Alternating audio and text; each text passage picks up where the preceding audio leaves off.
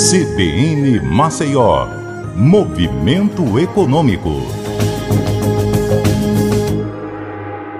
Olá, eu sou Patrícia Raposo e o destaque hoje aqui no Movimento Econômico é o leilão do Programa de Saneamento de Alagoas.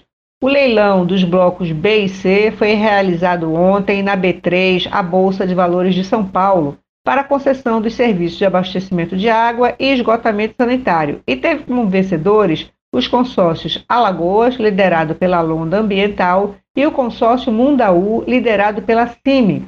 A Londa Ambiental é uma empresa paulista que atua no mercado de engenharia focada em soluções ambientais no Brasil e na América Latina há 21 anos. A CIMI pertence ao grupo espanhol ASC e atua no Brasil no setor elétrico. Com este leilão, esses dois grupos fizeram sua estreia no mercado de saneamento.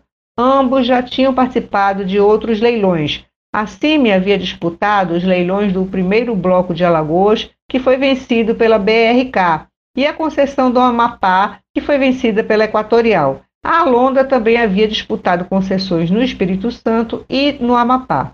O consórcio da Alonda venceu a concorrência pelo Bloco B, que reúne 34 cidades nas regiões Agreste e Sertão.